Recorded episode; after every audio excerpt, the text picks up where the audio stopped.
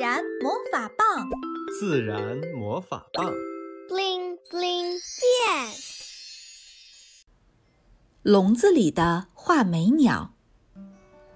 维特和赛弗的家在一个有很多植物的小区，每天能听到楼下各种鸟的叫声此起彼伏，有像银铃般的白头杯，像咕咕叫的竹颈斑鸠，像咔咔叫的灰喜鹊。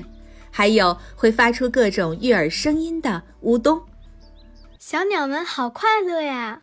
赛弗被小鸟歌唱家们感染着。维特好奇地问：“你怎么知道小鸟很快乐？你能听懂他们在说什么？”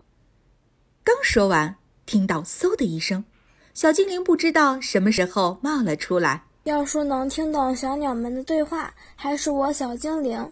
我的魔法棒会把小鸟的歌声翻译成我们能听懂的语言。你们听，果然，小鸟们悦耳的歌声变成了动听的声音，从魔法棒里传了出来。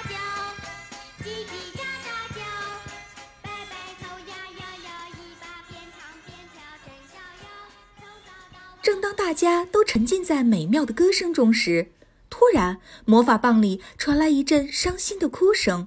谁来救救我呀！谁来救救我呀！小精灵赶快说道：“我们快到楼下去看看是谁在呼救。”维特一行三人跑到楼下，循着哭声来到一棵石榴树下，只见枝桠间挂着一个盖着布的笼子，一只黄褐色的小鸟正在伤心的哭泣。小精灵担心的问：“你为什么哭呀？是不是哪里不舒服？”小鸟抽泣的说话，断断续续。我，我，我是一只画眉鸟，因为唱歌好听，被一个人用拍笼盖住，然后被卖给了住在这里的一个老爷爷。可是我现在特别想家，想爸爸妈妈，想我的哥哥姐姐。他们不知道我在哪里，一定担心死了。黄褐色的画眉看上去毛色暗淡，眼睛周围天生的白色的眼圈延伸出去，像是画上的眼纹，很是漂亮，却没有了任何光彩。它身上沾着不小心蹭上的粪便和水，有的羽毛像是粘在了一起，看上去非常可怜。画眉接着说道：“我生活在林子里面。”那里到处都是郁郁葱葱的植物。我们画眉家族是树林里天生的音乐家，没有谁能比我们唱歌更好听。没想到，却因为这个遭到了灭顶之灾。很多人类到处在我们的家园附近设下笼子诱捕我们，是那种叫拍笼的笼子。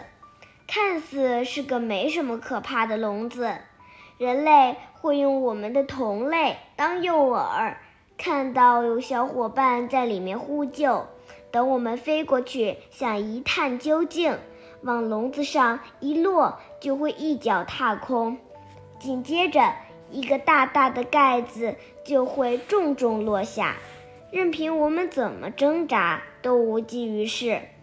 我的好多家人和朋友都是这样被捕获，然后像我一样被关到笼子里，卖到各个地方。现在我一点都不想再唱什么歌了，只想不停的哭哭哭。大家听了画眉的遭遇，都感到很震惊。小精灵气愤地说：“画眉鸟属于国家二级保护动物。”捕猎和买卖画眉都是违法的，即使是人工繁殖，也不是随意就可以的事情。维特和赛弗也是很担心小画眉的安危。如果这样下去，小画眉会越来越不开心，更不会唱好听的歌给大家听了。正在大家着急的时候，一位老爷爷哼着小曲儿走了过来，看到维特三人愁眉不展，他关心地问：“孩子们。”遇到什么问题了吗？需要爷爷帮忙吗？赛弗说：“爷爷，这只小画眉被关在了笼子里，它想爸爸妈妈了，特别伤心。”老爷爷大吃一惊：“这是我昨天刚从鸟市上买来的，正奇怪它怎么不唱歌呢。”小精灵赶忙说道：“爷爷，我们的魔法棒会翻译小鸟们的语言，不信你听一听。”魔法棒里传来小鸟的哭声，夹杂着小鸟泣不成声的哀求：“我想回家，我想回家。”这下老爷爷觉得好尴尬，怎么会这样？难道这个鸟宝宝是偷来的？小精灵说：“现在有很多非法的偷猎者，通过架设拍笼或鸟网捕获野生鸟类。”然后在鸟市非法买卖，画眉是国家二级保护动物，人工饲养也是违法的。爷爷恍然大悟：“我明白了，多亏你们这些小朋友告诉我呀，竟然不知不觉做了违法的事情。既然这样，我们不如一起把小画眉送回家吧。”孩子们高兴地跳起来。小画眉可以自由了。小朋友们听到小画眉重获自由，你们是不是也特别开心？捕捉与饲养野生鸟类都是违反国家法律的事情，我们要从自己和自己的家人做起，没有买卖就没有伤害，让他们自由地翱翔在天空才是最幸福的事情。